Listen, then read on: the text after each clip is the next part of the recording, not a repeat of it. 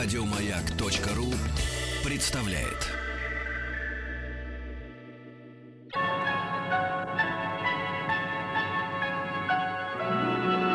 Уральские самоцветы.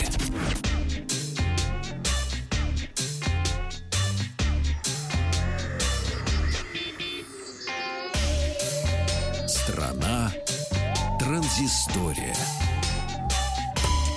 Вечер добрый, Вахтанг Махарадзе, Павел вечер. Картаев, новости высоких технологий. Только сегодня меня спросили, вот, говорит, бабушка у меня продвинутая, хочется смартфон, но чтоб недорогой был, например. И вот буквально вчера компания Huawei представила Honor 4C Pro. Это продолжение прошлогодней модели Honor 4C. А, в общем-то, а, действительно то, что нужно. Одной из главных фишек а, этого телефона, в частности, стал аккумулятор 4000 мАч, а, что может обеспечить до двух дней активного использования или 40 часов а, в режиме разговор. Также, кстати, от этого телефона можно подзаряжать даже а, другие гаджеты. Поддержит он сети четвертого поколения. А вот, и цену выставляют 11 990 рублей. Правда, по этой цене будет доступен только один раз в неделю, только в двух, собственно, магазинах. э, Фирм-магазин Huawei, соответственно. И в апреле продажные дни это 14, 21 и 28 апреля. А, далее у нас новости про Apple Pay. Apple Pay, знаешь, что такое Apple Pay, Павлик? Но это что-то платежная система какая-то. Совершенно верно. А платежный сервис Apple Pay обещает нам э, запустить к концу 2016 года, и как раз на данный момент идут переговоры с э, крупными банками. А, не буду даже перечислять, все крупные банки имеют, со всеми из них ведутся пе- переговоры. А, и по словам источников близких компании, э, реально могут запустить в конце этого года, уже в начале 2017 может быть. А сама платежная система была представлена компанией в 2014 году осенью. Она задействует N- э, э, NFC-модуль и работает, соответственно, на iPhone 6, iPhone 6 Plus, iPhone 6s, iPhone 6s Plus, iPhone SE, а также смарт-часах Apple. А также через смарт-часы э, сервис может быть доступен для iPhone 5, iPhone 5c, iPhone 5s. Так что если ты, Павлик, приобретешь себе часы, например, то тоже сможешь даже на старом айфоне воспользоваться а, этим сервисом. Но С кукушкой. с кукушкой, да, но кукушка будет только в начале 2017 года. От Apple переходим мы к Фейсбуку, и, собственно, Марк Цукерберг э, объявил о широком запуске э, видеотрансляций. Э, будет называться это все Facebook Live. И запускается это все более в 60 странах. А, Они были уже, эти трансляции доступны, но в ограниченном э, варианте. И э, в разных э, странах, например, в США это было, а в Европе, по-моему, всего этого не было.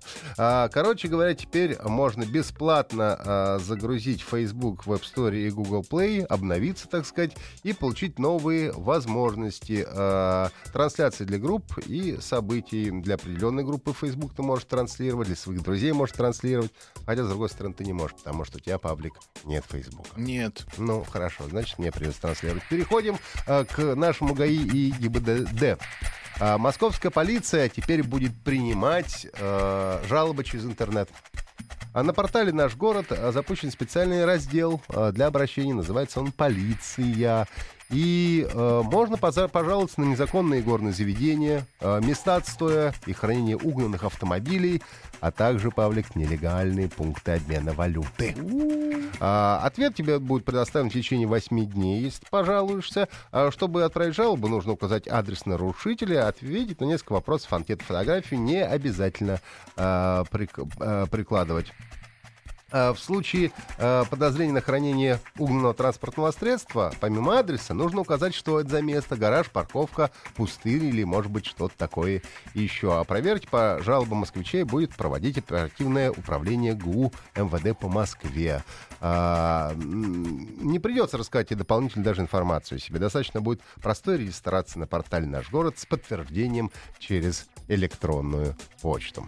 Ну и э, под конец сегодня исследование Mail.ru, они э, определили профиль российского геймера.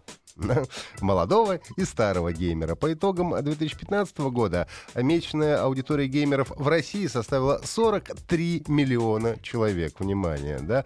А с той или иной э, регулярностью э, в онлайн-игры э, играл почти второй пользователь Рунета. Ну, это легко очень посчитать. Ты первый, ты не играешь, да? Не играю. А я второй, я играю. А вот он, Вот понятно. и все, каждый второй играет. Ты первый, я второй. Ты не играешь, я играю. Большинство российских геймеров используют для игр компьютеры, ноутбуки, это 61%, а также смартфоны и планшеты, это 50% э, геймеров. А приставки теряют, как говорят, свою популярность, на них играют лишь 12% активных геймеров. А, э, примерно одинаковое количество мужчин и женщин среди игроков, 52% мужчин, 48% а, женщин. При этом компьютерные игры больше привлекают, конечно же, а, мужчин. И а, на компьютерах играют более половины мужчин, это 55%. 42% российских игроков имеют высшее образование, таких людей немного больше среди мобильных геймеров, чем среди десктопных 44 а, против 42%. В общем, довольно активное и понятное а, как бы сравнение, таблица. Я уже в своей возрастной категории вхожу в, э, в 12 всего лишь процентов э, играющих э, геймеров. А ты, Пашка, еще входишь в большинство, хотя ты и не играешь. Я не играю. Ты первый. То есть я не вхожу. А ты, значит, ты не входишь. Выхожу постепенно. Э, Хорошо, выходи. Вот такие новости у нас на сегодня. Спасибо. Интересно. Еще больше подкастов на радиомаяк.ру.